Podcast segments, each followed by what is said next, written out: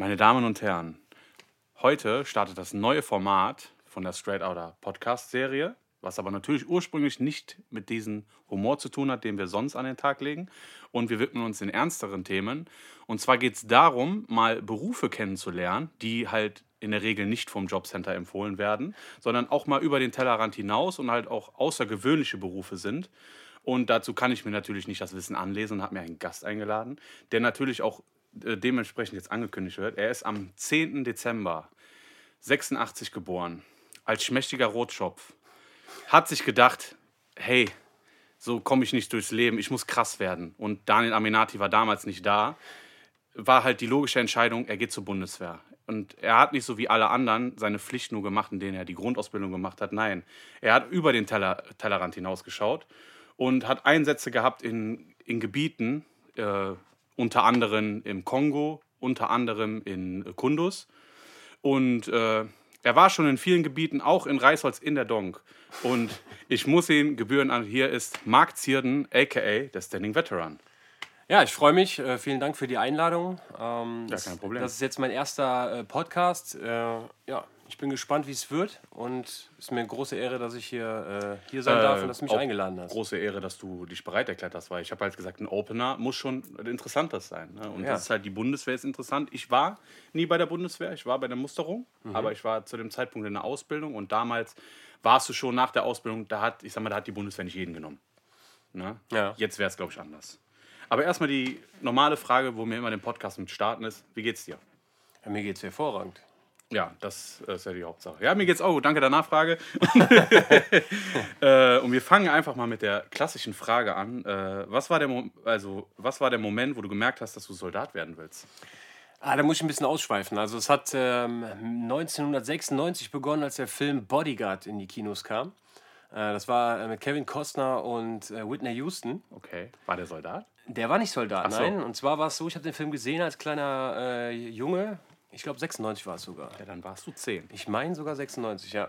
Den Film habe ich gesehen, habe zu meinem Vater gesagt, äh, Papa, ich möchte Bodyguard werden. Dann hat mein Vater zu mir gesagt, pass auf, Jung, du gehst erstmal zur Bundeswehr und wirst erstmal ein Mann.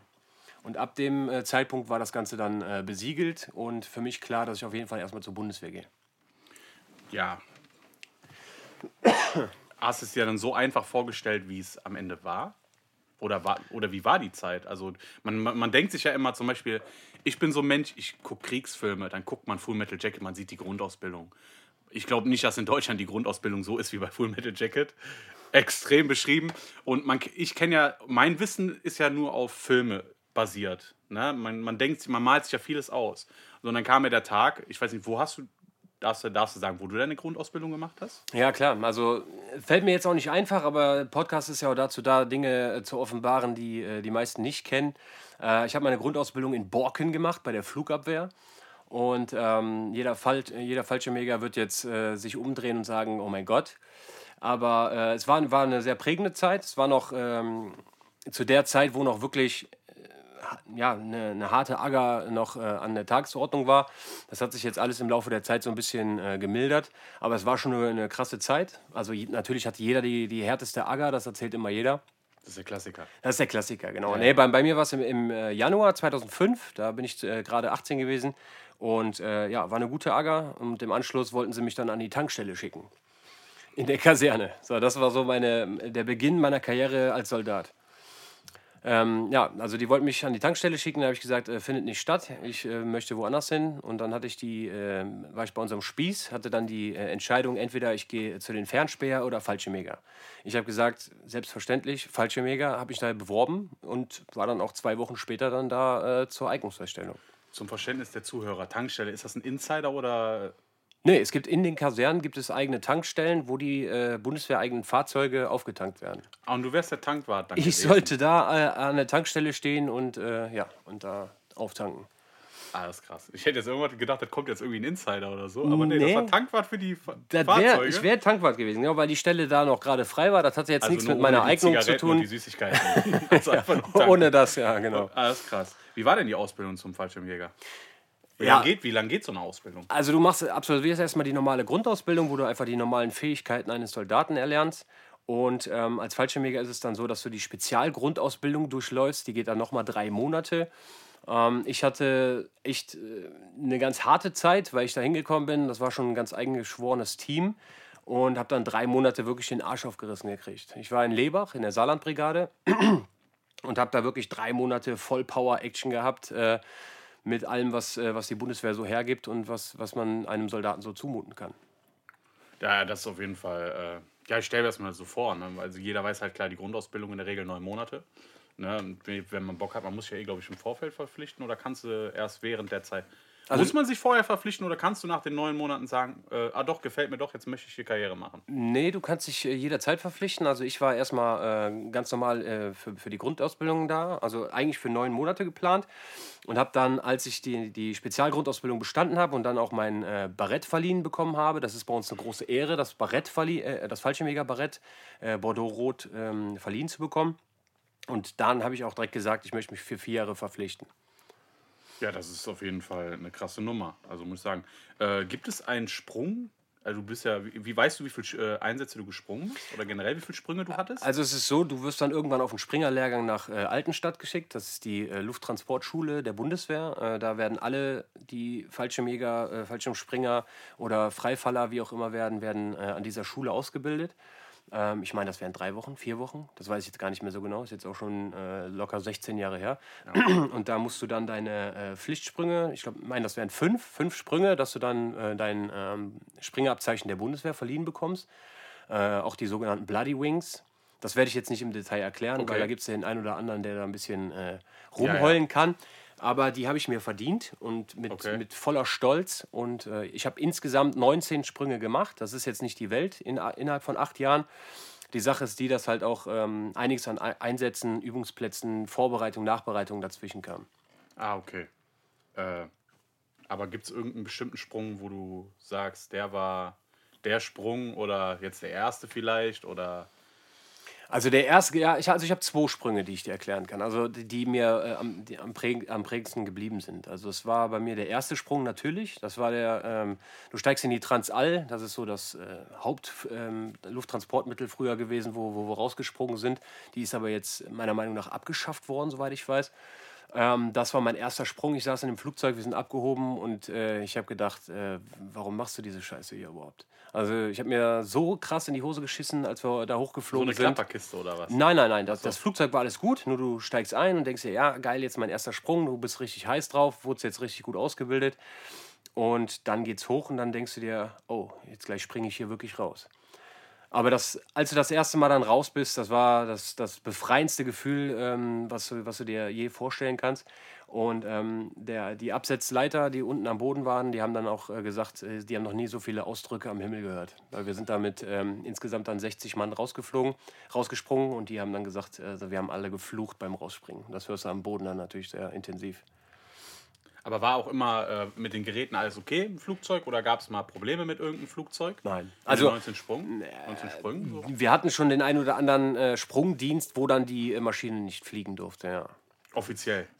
Die, die Maschine durfte nicht äh, fliegen. Also wir, also wir waren am wetterbedingt oder Krisengebiet? Auch Wetter, wetterbedingt. Auch äh, dann äh, musste der Pilot eine Pause machen oder die Maschine war technisch defekt und dann durften wir dann nicht losstarten. Okay, ja, das ist äh, was war denn dein eigentlich dein erster Einsatz oder wie alt warst du? Bei meinem ersten Auslandseinsatz, das war, wir waren von der, von der NRF, NATO Response Force. Das war so eine, so eine ja, eine, eine Gruppe, ähm, die gewisse ähm, Dinge erfüllen musste. Das war dann der Inf-Spez-Op, also Infanterist Spezielle Operationsstatus. Das okay. heißt, du hast äh, diverse Ausbildungen durchlaufen müssen, Impf, äh, Impfungen musstest du haben, um international äh, einsetzbar zu ja, sein. Klar ähm, musstest ähm, 90-5er hieß das früher, das waren so ärztliche ähm, ähm, Tests, die du erfüllen musstest, damit du diesen Status hast und irgendwann warst du dann quasi Combat Ready im Spätz ob. Und ähm, ja, und dann irgendwann hieß es alles klar, Übungsplatz äh, Altmark, äh, ihr fliegt in den Kongo in den äh, Euphor-Einsatz. Da war ich 19 und das ging dann auch relativ schnell und dann sind wir, ja, 2006, äh, Mitte 2006 sind wir dann in den Kongo geflogen. Wie lange warst du im Kongo? Insgesamt fünf Monate. Am Stück? Am Stück, ja, ja. Du, Aber warst du schon zweimal im Kongo oder nur einmal? ich war einmal im Kongo. Okay, einmal im Kongo, fünf Monate da unten. Das war auch ein einmaliger Einsatz, ähm, wo wir äh, als Infanteristen runtergeflogen sind. Ich glaube, wir waren insgesamt 90 Mann Infanterie, Fallschirmjäger. Und ähm, ja, das war ein, ein einmaliger Einsatz. Also ich, ich sage ganz ehrlich, als Fallschirmjäger ist man sehr, sehr glücklich, wenn man, wenn man Einsätze hat, die das erste Mal stattfinden. Also ein sogenanntes Erstkontingent. Ja. Äh, weil so solche Sachen kommen halt nicht oft wieder. Ne? Ja, also ich stelle mir das generell immer, wie du verbringst ja, viele fliegen im Urlaub, finden zum Beispiel irgendeine Kultur bestimmt gut oder können sie, finden das mal interessant. Aber ein Urlaub ist in der Regel ja immer nach zwei, drei Wochen vorbei. Und du lernst ja halt eine Kultur über mehrere Monate kennen. Ne? Also ich glaube, wenn man zum Beispiel in Länder sind, die jetzt, wie jetzt nicht so wie in Deutschland, halt, äh, wo es ein Gesundheitssystem gibt, ne? generell wenig Armut oder irgendwas, äh, lernt man da Dinge anders zu schätzen? Oder denkt man über sein Leben dann in Deutschland nach, was man eigentlich hat? Also als, Oder generell? als 19-jähriger äh, Junge, der gerade mal anderthalb Jahre bei der Bundeswehr ist, ist es auf jeden Fall erstmal erstmal eine eine geile Sache, in den Einsatz zu fliegen. Äh, du stimmst dich dann ein mit dem einen oder anderen Film, aber da kann ich dir gleich noch was zu sagen. Und ähm, dann bist du natürlich heiß. Du, du siehst natürlich die, die negativen Dinge nicht. Du freust dich einfach, geil, wir dürfen das erste Mal in dieses, in dieses Land als Soldat, als Fallschirmjäger und wir können zeigen, was wir drauf haben, was wir die ganze Zeit gelernt haben. Quasi wie ein Boxer, der die ganze Zeit trainiert und freut sich auf seinen ersten Boxkampf. Und so war es auch für uns. Und ähm, ja, es ist halt alles anders gekommen, als wir uns das vorgestellt haben. Wir sind runtergeflogen, haben damit gerechnet, dass alles vorbereitet ist und es war nichts vorbereitet. Wir haben es alles selbst aufgebaut. Leben in der Lage ist ein äh, ganz äh, bekannter Leitsatz bei der Bundeswehr. Wir leben in der Lage, egal was passiert, wir machen das Beste draus. Und so war es dann auch im Kongo. Und nach, nach einigen Wochen, doch, da denkt man schon oft darüber nach, oh, jetzt äh, Pizza bestellen ist nicht, Briefe funktioniert nicht, ich kann Ja, keine ja. Briefe empfangen. Ähm, ich würde jetzt einfach mal gerne einen Tag Pause haben oder so, das findet da unten nicht So statt. Sightseeing so gibt es ja gar nicht. Nein, nein, Ne, das- das, das ist ja, man ist, nicht, das ist ja ein Beruf. Viele denken halt immer so vielleicht so, ja, da hinten, was macht man da den ganzen Tag? Na, es ist ja je nach Einsatz. Es gibt ja, man fliegt ja nicht immer in irgendein Gebiet und hat das Gleiche zu tun wie, äh, wie vorher. Und äh, also schon sehr stark. Also für ersten Einsatz in, im Kongo, dann auch auf die Dauer, warst du auch noch in anderen Ländern oder andere Einsätze? Also ich war, also wie gesagt, 2006 im Kongo, dann sind wir Ende 2006 wiedergekommen. Dann ähm, beginnt dann klassischerweise die, die Einsatznachbereitung. Entschuldigung. Äh, die Einsatznachbereitung und dann, äh, ja, vor dem, also nach dem Einsatz ist dann auch äh, bekanntlich äh, vor dem Einsatz. Dann äh, geht es halt weiter mit den Ausbildungen. Dann durfte ich auch noch den einen oder anderen Lehrgang äh, besuchen. Und ähm, ja, und dann hieß es, alles klar, 2008, ähm, ihr geht jetzt nach äh, Afghanistan, nach Kunduz. Oh, ja, okay. Afghanistan ist ja gerade in den Zeitraum, wo du da hingekommen bist, da war ja halt noch sehr, sehr viel los. Ja. Äh, was, äh, was war der Einsatz? Also es ist grundsätzlich so, wenn du, wenn du dich da, dazu Ich entscheidest, weiß, darf man darüber reden? das, was ich sage, das, äh, darüber darf ich reden. Okay. Und Ich äh, will jetzt keine Frage stellen. wenn ich irgendwas erzähle äh, und das äh, ausgestrahlt wird, dann äh, wirst du sehen, ob ich dann irgendwann festgenommen werde oder nicht. Nein, nein, gut. Nein, äh, es ist so, also wenn du dich dazu entscheidest, Fallschirmjäger sein zu wollen, dann entscheidest du dich auch dazu, in, in die Gebiete zu gehen, wo keiner hin will. Und ähm, Fallschirmjäger werden meist als erstes geschickt, wir sind immer vorne. Ähm, und es war uns klar zu der Zeit, dass da, dass da einiges los ist. Und ähm, 2008 sind wir runtergeschickt worden, auch klar mit dem, mit dem Wissen, dass da unten, dass es da knallen kann, definitiv, ja. Aber äh, so gesehen nichts mitbekommen oder. Äh, 2008 war es wirklich ein sehr, sehr. es war sehr brenn Ich kann mich daran erinnern, dass es auf jeden Fall in der Zeit sehr, sehr brenzlig war. ja, es war grundsätzlich, die Stimmung war angespannt, aber es war 2008, also in unserem Kontingent, wir waren die Infanteriekompanie, das bedeutet, du bist, du bist durchgehend äh, draußen, äh, klar, du kommst zwischendurch rein, hast mal zwei, drei Tage Ruhe, aber als Infanteriekompanie ist es einfach so, dass du da durchgehend äh, draußen bist, dass du äh, draußen schläfst über Tage, äh, im Raum bist, ähm, erkundest, Patro äh, Patrouillen fährst und wenn irgendwo was ist, dann auch der Erste bist, der da ist. Ähm, 2008 bei uns, für, für uns als Infanteriekompanie, dieses Kontingent war es relativ entspannt, muss ich ganz ehrlich sagen. Ich bin auch sehr froh darüber, weil wir zu der Zeit noch mit äh, Wölfen und Mungus rumgefahren sind. Der ein oder andere, äh, der ein oder andere Hörer wird wissen, wovon ich spreche oder jetzt gerade auch grinsen, äh, weil 2008 mit Mungus und Wölfen rumzufahren ist eigentlich, äh, ja, schon sehr. Äh, Also das ist auf jeden Fall sehr, ein Bundeswehr-Insider. Ja, genau. Genau, Und das okay. ist sehr, äh, ja, nicht, nicht so das beste, beste Mittel der Wahl. Ja. Und wie lange warst du in, in Kundus? In Kundus, also 2008 waren es dann vier Monate. Okay. Und nach den vier Monaten sind wir dann wieder nach Hause, haben dann wieder die klassische Einsatzvor äh, Einsatznachbereitung gehabt. Dann ging auch direkt die Einsatzvorbereitung schon wieder los und die Übungsplätze. Früher war es noch so, dass du von Übungsplatz zu Übungsplatz gereist bist, teilweise sogar mit der Bahn durch ganz Deutschland gefahren bist. Und bei einer Bundeswehrbahn ist es immer so, ähm, dass die Bahn von der Bund also mit den Soldaten, die bleibt dann stehen, wenn eine andere Bahn vorbei muss. So, und da, so haben wir dann äh, teilweise mal, wenn wir aus dem Saarland losgefahren sind, bis äh, nach Lenin zum Beispiel, haben wir dann einfach mal zweieinhalb Tage gebraucht mit dem Zug. Und dann haben wir mit, mit vier Mann in einem Abteil haben wir dann geschlafen und gehaust und äh, ja, Rauchen war verboten, aber äh, sobald Ja. die Tür einmal kurz aufging, dann äh, ist die Kippe dann kurz raus und das haben wir dann auch gemacht. Ist ja auch logisch, das ist, damit ist auch zu rechnen. Aber dann ging auch direkt die Einsatzvorbereitung los und ich meine, dass es auch zwischen den beiden Einsätzen so war, dass ähm, einige deutsche Kameraden nicht lebend nach Hause gekommen sind. Und das war für uns natürlich auch eine Situation mit gemischten Gefühlen. Ja. Äh, Punkt 1, wir gehen jetzt in einen Einsatz, wo jetzt Kameraden gefallen sind. Und wir wollen natürlich auch, ähm, ja, wir wollen zeigen, was wir da unten drauf haben, ne? In diesem Einsatz. Ja, das wäre eigentlich auch äh, eigentlich eine sehr intime Frage gewesen, aber du hast ja bestimmt in deiner ganzen Laufbahn sehr, sehr viele Menschen kennengelernt. Mhm. Ne? Und ich glaube, dass man auch alles mitbekommt, auch egal wie viele tausend Soldaten es gibt. Aber wenn einem was passiert, man weiß es.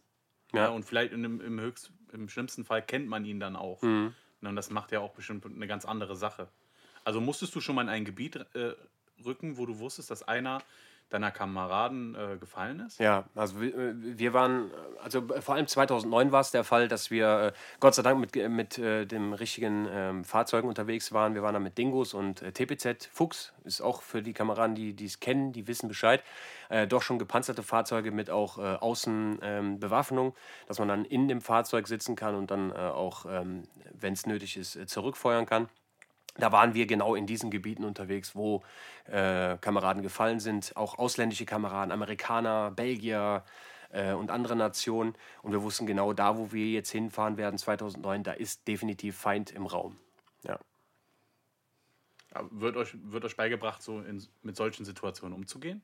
Werdet ihr vorbereitet für sowas? Also Oder grundsätzlich. kann man sich überhaupt vorbereiten für sowas? Also ich, ich muss ganz ehrlich sagen, jetzt, jetzt im Nachhinein, so zehn, ich sage jetzt mal knapp zehn Jahre später, äh, wenn ich, wenn ich das so ein bisschen reflektiere, die Vergangenheit ähm, die, und die ganzen Ausbildungen, die wir erlebt haben, es ist wirklich so, du, du, du wirst sehr, sehr gut durch die Bundeswehr vorbereitet auf einige Einsätze. Du, wirst, du bekommst interkulturelle Kompetenzlehrgänge, du bekommst, äh, äh, abgesehen von den ganzen Schießtrainings, Nahkampf, Techniken, Taktiken, Übungsplätze, wo du alles Mögliche an die Hand bekommst, um in solchen Einsätzen bestehen zu können ähm, ist es so, dass letztendlich bleibt immer noch dein eigener Charakter. Und ähm, das, was ich halt auch sehr stark gesehen habe, also ich war selbst ähm, knapp sieben Jahre von meinen acht Jahren war ich Vertrauensperson. Es ist so, dass in deiner Dienstgradgruppe wird immer, äh, werden immer zwei Personen als Vertrauenspersonen eingesetzt, die dann quasi Mittelsmann äh, zwischen Chef, Spieß und ähm, den Mannschaftern zum Beispiel ist. Und ähm, du du bist so, so ein bisschen Psychologe, Anwalt und äh, vert, ja, Vertrauter einfach. Okay. Und ähm, jetzt habe ich den Faden verloren. Das ist kein Problem, alles gut. Ähm, Vertraute Umgebung. ja. Warte mal, Vertrauensperson. Mal eine andere Sache, falls dir vielleicht einfällt. Äh, das, ist, das ist eigentlich so eine persönliche Frage. Genau, jetzt, jetzt komme ich nochmal zurück. Jetzt, habe ich, jetzt hab ich den Faden ihn, jetzt hast du wiedergefunden. ihn endlich. Und zwar ähm, äh, an, der, an, der charakterlichen, äh, an der charakterlichen Situation, was habe ich in der Vergangenheit erlebt? Mhm. Äh, ich, das weißt du ja selbst, wir sind ja selber in, der, in derselben Gegend groß geworden Ja, ja. mit äh, 89 Cousins. Ähm, da ist es halt so, so ein bisschen dieses äh, auf der Straße auch überleben. Ne? Der, so, entweder ich bin das Opfer oder ich bin der, der sich verteidigt. Und ähm, natürlich haben wir ja, das weißt du auch selbst, in der Vergangenheit auf der Straße de- den einen oder anderen Kampf ausfechten müssen, Ja, in welcher Form auch immer. Und deswegen ist es auch so, für mich, das habe ich jetzt für mich selbst reflektiert nach den Einsätzen, dass, äh, dass ich äh, alles, was da unten passiert ist, kein schlechtes Gewissen habe, beziehungsweise das, was ich da unten getan habe, auch vertreten kann mit mir selbst. Weil es ist einfach so, du greifst mich an, ich greife zurück an und das erkläre ich mir ganz, äh, ganz simpel damit. Bei einigen Kameraden konnte ich das leider beobachten. Ähm, aus sämtlichen Einheiten, auch aus unserer eigenen, dass, äh, dass der eine oder andere das einfach nicht verkraftet oder einfach auch nicht äh, in der Situation so handeln kann, wie es äh, von ihm wie es halt ihm beigebracht wurde. Wie es ihm beigebracht wurde, wie, wie er zu handeln hat. Aber da, dafür habe ich absolutes Verständnis, weil wenn du nicht so groß wirst und dieses, ich sage jetzt einfach mal Auge um Auge, Zahn um Zahn, ähm, Verständnis zu haben, dann ist das absolut legitim, wenn du, wenn, wenn du nicht kannst. Ja, es ist halt, es ist ja auch wie zum Beispiel, wenn man in einen Sportverein geht, Kampfsportverein, man lernt äh, Karate, man lernt Jiu-Jitsu und dann kommt man in diese Situation. Es ist halt natürlich, jeder weiß, beim Training ist es alles nur, man ist trotzdem sicher. Und wenn man erstmal in diese Situation kommt, das ist immer was anderes. Äh, kann ich verstehen, mhm. ne, dass man trotz Ausbildung, Grundausbildung oder Kampfausbildung, dass man auf einmal sich so denkt, hey, jetzt ist es soweit und jetzt entweder vergisst du die ganzen Schritte, die du gelernt hast, oder du kannst sie nicht ausführen, weil du irgendwie gerade erstarrst. Oder ja, es ist eine Ausnahmesituation. Ne? Man sagt ja immer so schön, man hat dieses Reptilienhirn. Das ist äh, dieses, also es gibt ja so ein Konzept, Run, Hide, Fight. Das ist äh, entweder du rennst, äh, du kämpfst oder du frierst ein. Mhm. Das ist ganz, das ist bei uns in der, in der Genetik verankert. Und es ist einfach so, wenn du in einer Ausnahmesituation bist, die du vielleicht aus dem Film oder aus dem Training kennst, ich, ich sage immer diesen schönen Spruch, was du kennst, ist dir nicht fremd. Das, das äh, bilde ich so in meinen medizinischen Ausbildungen aus. Ähm, ist es einfach so, dass äh, wenn du in einer Ausnahmesituation bist und es links und rechts knallt, ähm, weiß ich nicht, ein Raketenwerfer, ein, eine Sprengfalle oder einfach nur einfaches Feuer ähm, auf dich äh, äh, zukommt, dass du dann in dieser Situation natürlich als, sage ich jetzt mal als Europäer, so ein bisschen den, den, äh, unter, das Unterbewusstsein hast, dass du sagst, pass auf, wenn ich jetzt so und so handle, dann kann es sein, dass ich jemanden verletze oder, oder auch töte.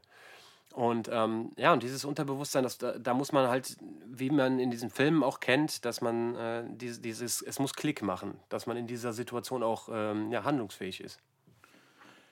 Ja, das klingt auf jeden Fall alles sehr, sehr interessant und es ist auch mal gut, die Sicht generell, die andere Sicht mal zu hören. Ne? Man kennt ja immer nur äh, Sachen aus dem Fernsehen, obwohl mein persönliches Empfinden, wenn ich das so einbringen darf, ich glaube, oft wird im Fernsehen so nicht ansatzweise das erklärt, was ihr eigentlich durchmacht, was ihr macht, was eure Aufgabe ist.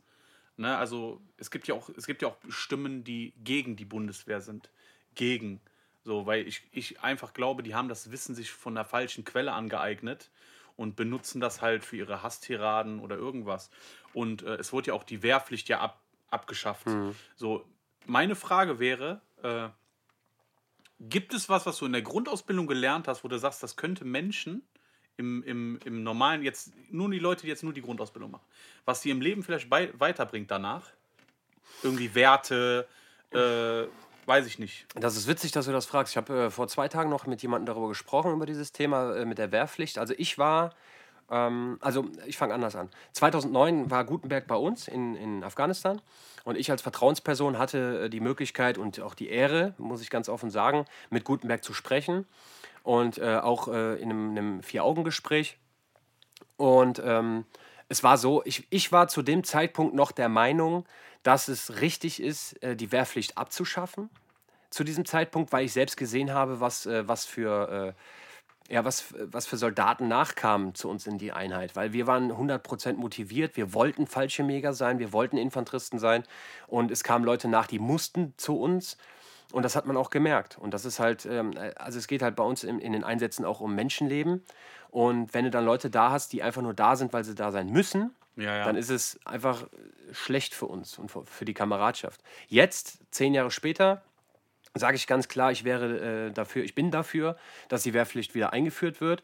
Einzig und allein, um A, Männer zu machen. Männer im Sinne von neun Monate Grundausbildung macht, äh, macht einiges aus einem Mann. Aus einem, ja. aus einem Kind, von einem Jugendlichen ähm, zu einem Mann, der Schritt, äh, die Wäsche zusammenzulegen, äh, Ordnung zu haben, Disziplin, mal zu frieren, mal zu hungern, mal keinen Schlaf zu haben. Das sind so Sachen, dass man äh, das allgemeine Leben einfach mal ein bisschen mehr zu schätzen weiß. Also ich bin für die Wehrpflicht definitiv jetzt, ja. Ja, das wäre ja auch die Frage gewesen, die ich jetzt im Anschluss eigentlich gestellt hätte. Äh, was ich halt, äh, ich kam ja auch noch aus der Zeit, ich bin halt nur ein Jahr jünger als du. Und äh, da gab es das ja auch, wenn irgendwie Bruder ist nicht gegangen, dann habe hab ich halt den Brief zur Musterung bekommen, bin auch zur Musterung gegangen. Äh, wie gesagt, war in dem Zeit in der Ausbildung, da fällt es halt erstmal raus und die haben halt gesagt, melde dich nochmal danach oder wenn du erhältst du nochmal Antwort. Das war aber, glaube ich, die Zeit, da war halt die Wehrpflicht noch da und ich glaube, ihr hattet mehr als genug Leute. Und jetzt, zehn Jahre später, wie ist die personelle Lage gerade? Also es war zu Gibt- meiner Zeit. Gibt es genug oder gibt es deines Erachtens zu wenig Soldaten momentan? Ja, das ist eine schwierige Frage. Es kommt immer darauf an, wofür man diese Soldaten braucht. Also es ist so, zu meiner Zeit waren es äh, knapp 250.000 deutsche Soldaten und aktuell sind, äh, ist die Zahl bei 185.000. Also es sind knapp 65.000 weniger als noch vor zehn Jahren. Okay. Ähm, was ich jetzt selbst beobachten kann, ich kann jetzt nur von meiner Person sprechen. Es ist so, dass es, äh, was ich jetzt beobachtet habe, ich wollte selbst wieder zurück. Äh, letztes Jahr, ich wollte einen Wiedereinsteller machen, wollte wieder zurück äh, in die falsche Mega-Einheit und mir wurde gesagt, äh, nee, klappt nicht, es sind keine Stellen frei. Also der hat sich nicht mal meine Bewerbungssachen angeschaut, der, der wusste nicht, wer ich bin, was ich getan habe und ähm, es wurde direkt pauschal gesagt, du hast keine Chance. Ähm, es wird aktuell niemand gesucht. Und dann habe ich äh, auch gesagt, okay, dann halt nicht in der Feldwebellaufbahn. Ich würde als Mannschaft erstmal zurückgehen, weil ich weiß, wenn du in der Truppe bist, ist es einfacher, dann aufzusteigen. Und er hat mir halt gesagt, dann äh, in ein bis anderthalb Jahren hast du die Möglichkeit zurückzukommen. Und deswegen, das ist das, was, was ich beobachtet habe, auch von vielen alten Kameraden, dass Wiedereinsteller wieder zurückgehen zur Bundeswehr als äh, Gedienter ist sehr schwer. Das finde ich schade. Die Stellen sind nicht da. Okay. Wiederum bekomme ich mit, dass es so ist, das ist jetzt eine Zahl, die habe ich äh, mir ähm, sagen lassen, ob das jetzt so ist oder nicht, das sei jetzt mal dahingestellt, Okay. dass äh, die Abbruchquote aktuell bei ähm, ähm, Männern und Frauen, die sich jetzt verpflichten lassen, bei 30 Prozent ist. Und 30 Prozent ist schon eine sehr, sehr hohe Zahl. Und da finde ich es halt schade, dass die Kameraden, die wieder zurück zur Bundeswehr wollen, äh, dass die halt keine Chance haben, da hinzukommen, weil diese Stellen dann dementsprechend besetzt sind. Geht man auch nach dem Alter oder ist das bei der Bundeswehr komplett egal? Es, ist, äh, es gab ein Höchsteinstellungsalter zu der Zeit noch, äh, also zu meiner Zeit noch, ich glaube es war 32, äh, dass man wieder zurück kann. F- 32 oder 35, bin ich mir jetzt nicht sicher. Jetzt ist das äh, relativiert worden. Es kommt darauf an, was du für Vorerfahrungen hast. Warst du schon mal Soldat? Und äh, ich glaube, es gibt mittlerweile gar kein Höchsteinstellungsalter, soweit ich das weiß. Äh, was war nach der Bundeswehr? Also als jenseits vom Kongo, von Kundus, äh, als du wieder, du hast ja dann irgendwann mal, oder die, ich weiß nicht, du hast ja verpflichtet, irgendwann lief ja die Zeit dann auch aus. Ja. Und äh, was ist danach? Was ist nach der Bundeswehr passiert? Generell, was hast du gemacht? Also grundsätzlich äh, äh, ist es so gewesen, hätte ich ein Angebot bekommen, länger zu machen, mit einem, also ein vernünftiges Angebot für eine äh, vernünftige Stelle, dann hätte ich, äh, hätte ich mich weiterhin verpflichten lassen. Okay. Das war nicht der Fall. Da- Also das war ein Grund, warum ich nicht länger geblieben bin. Der zweite Grund war ganz einfach, dass äh, mein Zug, mein Zug und fast die halbe Kompanie sich nach dem Einsatz 2009, wo viel geschehen ist, ähm, halt aufgelöst hat teilweise, weil viele sind, äh, haben sich heimatnah versetzen lassen, viele sind in den Berufsförderungsdienst gegangen, der ein oder andere äh, musste in, in, die, ähm, in die Behandlung ähm, aufgrund von Einsatzfolgeschäden und ähm, da war halt meine, meine Männer, meine, äh, die waren alle weg. Und da habe ich dann auch gesagt, pass auf, wenn die jetzt nicht mehr da sind, dann, ähm, dann sehe ich das auch nicht so, dass Also du ich dann nochmal den noch Einsatz mal möchte. Bei Null anfangen, so gesehen. Weil du hast ja dein vertrautes Umfeld gehabt. Genau, ja. Deine Leute, mit denen du durch dick und dünn gegangen Ja. bist. Und äh, du wolltest halt ehrlich gesagt nicht mit jetzt einem komplett neuen Zug anfangen. Ja, genau, weil, weil es ist halt, also wie gesagt, 2009 ist es so gewesen, dass du dich auf jeden einzelnen Mann verlassen musstest. Ja, ja. Und dann kommst du aus dem Einsatz wieder. Wir haben dann auch eine äh, Einsatz-Nachbereitungskur bekommen. Also ich war dann in der Kur im Möhnesee. Und ähm, dann kommst du irgendwann mal wieder, der halbe Zug ist weg. Und dann hast du auch gesagt, so pass auf, äh, nee, da mache ich nicht weiter. Also ich lasse mich jetzt nicht nochmal weiter verpflichten, weil die Jungs sind alle weg und ja, man muss sich halt aufeinander verlassen können. Ja, das ist, wollte ich gerade sagen, das fällt dir ja bestimmt sehr schwer mit einem komplett neuen Trupp. Ne? Ja.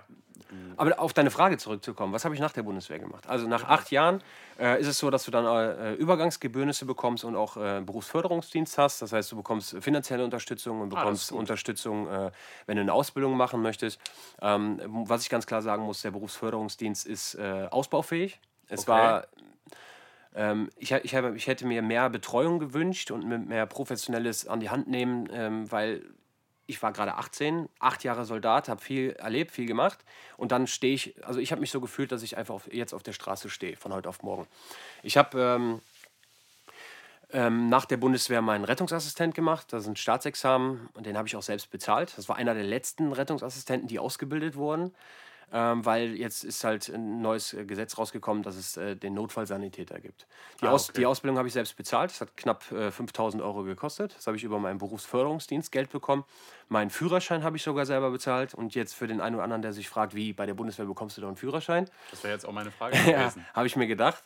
Äh, es ist so, äh, bei uns gab es die Wahl, entweder du machst... Ähm, machst einen äh, Laufbahnwechsel und gehst auf Lauf, äh, Laufbahnlehrgänge oder du machst einen Führerschein und dann bist du halt vier bis sechs Wochen weg. Mhm. Für uns kam das nicht in Frage, für, für meinen Zug jetzt. Äh, wir wollten in den Einsatz, wir waren heiß, wir, war, wir wollten jeden Übungsplatz mitnehmen, jeden Lehrgang und ähm, haben die Zeit halt dafür genutzt. Also habe ich halt, weil ich den als äh, Rettungsassistent brauche ich einen Führerschein für einen LKW und habe den dann auch ja, ja, über klar. meinen Berufsförderungsdienst dann äh, finanziert.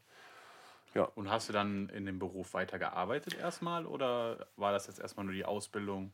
Also ich habe die Ausbildung äh, absolviert, habe es auch ähm, gut bestanden, was ich ähm, selber nicht erwartet habe, ganz ehrlich, weil nach acht Jahren bist du sehr, sehr schwer äh, zu lernen und äh, dich auf Dinge zu konzentrieren, die jetzt mal zehn Stufen zurück sind als das, was du davor gelernt hast, von Kampfmittelaufklärung über Scharfschütze, über Medic-Geschichten etc oder infanteristische Sachen und dann auf einmal ganz klassische Medizin und ich gehe jetzt äh, zu einem Patienten und äh, lege dem, leg dem jetzt eine Mullbinde um den Arm, jetzt einfach mal so äh, profan okay. gesagt. Und das, das war sehr, sehr schwer für mich. Äh, ich war im Unterricht, ich hatte auch aber trotzdem großes Glück. Ich war nur mit vier Leuten im Unterricht in dieser ganzen Ausbildung. Das waren drei Abiturienten, die sich natürlich äh, auf das Lernen äh, ja, die so ja. groß geworden sind, die haben sich da mit klar. Lernkarten nach einem Unterricht hingesetzt und ich habe gesagt, äh, lass uns mal irgendwie ein Bierchen trinken oder sowas. Hm. Aber äh, ja, ich habe es durchgezogen, ich habe äh, mir den Arsch aufgerissen, habe äh, das Examen dann äh, gut absolviert und bin dann noch äh, ein knappes halbes Jahr hier in Düsseldorf äh, Rettungswagen gefahren. Hab dann aber auch schnell gemerkt, pass auf, ich habe ein Angebot bekommen ähm, vom, von einer Rettungswache, das für mich einfach nicht in Frage kam, weil Gehalt X, was ich verdient habe in meiner Dienstzeit und das, was ich dann bekommen hätte, das war weit auseinander und das nicht zum Positiven. Ja. Wie kam es denn dazu, Rettungsassistent? Also du hattest ja jede Auswahlmöglichkeit danach zu machen, was du willst, jede Ausbildung? Wie kamst du auf den Rettung, Rettungsassistenten? Das ist eine gute Frage. Das, äh, das habe ich bei Instagram mal erklärt in einem Video, in einem äh, IGTV. Und zwar ist es so äh, ganz simpel: 2009 saß mir äh, gegenüber ein äh, Rettungsassistent, äh, ein Hauptfeldwebel zu der Zeit.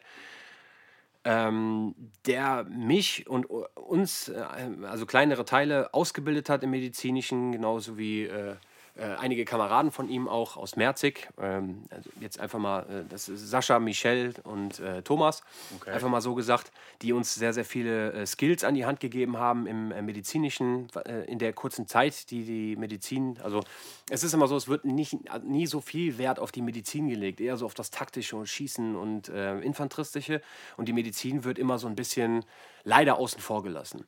Ähm, aber ich, das hat mich schon immer interessiert und habe das auch gerne äh, mitgemacht. Ich habe dafür gebrannt. Und dann gab es halt im, in Afghanistan eine Situation, äh, eine ernst, ernste Situation äh, nach einem Tick. Tick, äh, um zu erklären, das heißt äh, Troop in Contact. Das heißt eine aktive äh, ähm, Gefechtssituation. Da gab es eine Situation, wo dann ähm, der die andere Seite, also nicht wir, hatte Verwundete und der Kamerad, der mir gegenüber saß, der Medic, der hat äh, so Gas gegeben und die, die alle da so versorgt. Das waren drei Personen, die hat er komplett versorgt. Und dieser Moment ist so prägend in meinem Hinterkopf geblieben, dass ich gesagt habe, in diesem Moment, Alter, das möchte ich auch lernen. Ich möchte Rettungsassistent werden. Und das war der ausschlaggebende Punkt, warum ich gesagt habe, ich möchte Rettungsassistent werden. Und das bin ich dann vier Jahre später erst geworden. Und äh, also das heißt, als, als Soldat beschützt du ja sowieso deinen Trupp, mhm. aber halt auch noch mit, den, mit dem Wissen, dass du deinen Trupp auch versorgen kannst. Genau. Im Ernstfall. Das ja. war halt so der Antrieb für dich, äh, genau. dass du Rettungsassistent dass ich ihn, Also so, so die ursprüngliche Erklärung ist für mich ganz einfach gewesen, egal in welcher Situation ich stecke, wo jemand medizinische Hilfe von mir braucht, unabhängig davon, wenn ich die 112 wählen kann, ähm, weil die auch erst frühestens in acht Minuten da sind. Ja. Ähm, das war so für mich das, dass ich da handlungssicher bin. Und ähm, wenn meine Mutter was passiert, wenn meinem, äh, meiner Schwester oder Kumpel oder was auch immer passiert, dass ich in diesem Moment handeln kann, ohne da äh, irgendwie zu stehen und nicht zu wissen, was ich tue.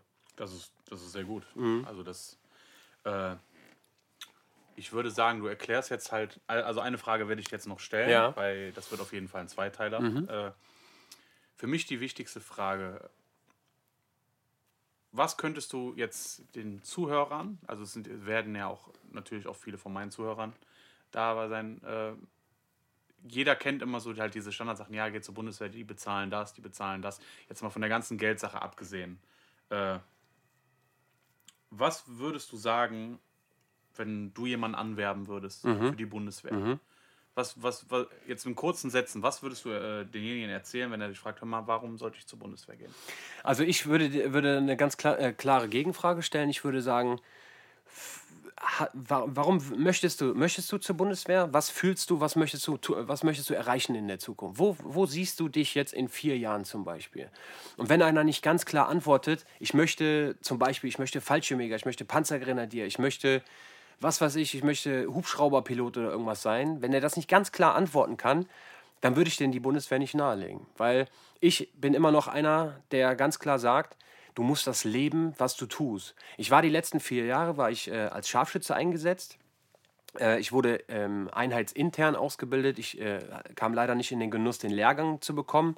Ähm, aber es ist einfach so, auch wenn du Scharfschütze sein willst, viele wollen Scharfschütze sein, weil Ja. sie sagen wollen, ich will Scharfschütze sein oder ich bin Scharfschütze. Oder weil sie es also aus Videospielen, aus Filmen kennen. Ja, aber so. womit das Ganze verbunden ist, das Frieren, das Hungern, das einfach tagelang in einem Loch rumliegen, wo man einfach neben sich äh, die Toilette äh, quasi nutzt, um das Vornehmen auszudrücken, wo man wirklich mit seinem Buddy, mit seinem Spotter äh, äh, ähm, in einem Loch liegt über Tage, wo man einfach, wo man auch teilweise heult, weil man einfach friert und Hunger hat.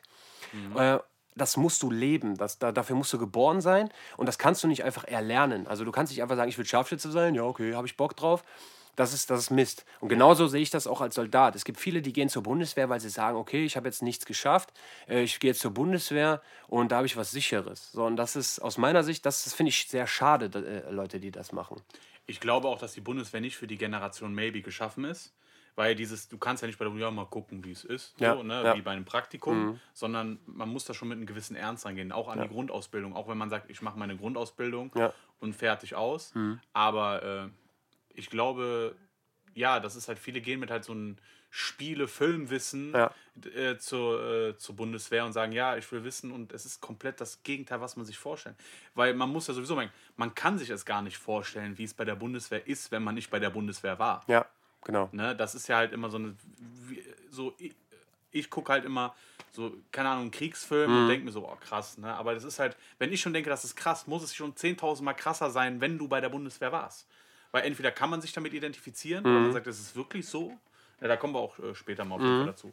Auf jeden Fall würde ich jetzt mal einen Cut machen und würde sagen, äh, den ersten Teil haben wir im Kasten. Und äh, ja, würden uns freuen. Vielleicht, vielleicht ähm, ähm, ähm, sagst du noch mal ein, zwei Fragen, die du mir gleich stellst für die, für die zweite Folge. Äh, ja, du hast ja, also es geht ja um Rettungsassistent. Ich weiß ja halt auch, dass du noch andere Sachen danach gemacht hast. Ja. Und darauf werden wir halt mehr aus. Da geht es äh, um, um, um genau. den Medic. Du Also, bist, du bist ja auch nachher auch so komplett von der, würde ich jetzt nicht sagen, von der Bundeswehrschiene weggegangen. Du hast halt natürlich auch andere Berufe gemacht Mhm. und bist natürlich auch wieder in der Richtung gelandet, wo du vorher warst. Genau. Ne? Der Beweggrund, warum du auch wieder zurückgegangen bist und das, glaube ich, und dann machen wir halt noch so ein kleines Q&A. genau, am alles klar, so machen wir das. Ja, okay, dann. Dann hören wir uns äh, demnächst. Alles klar.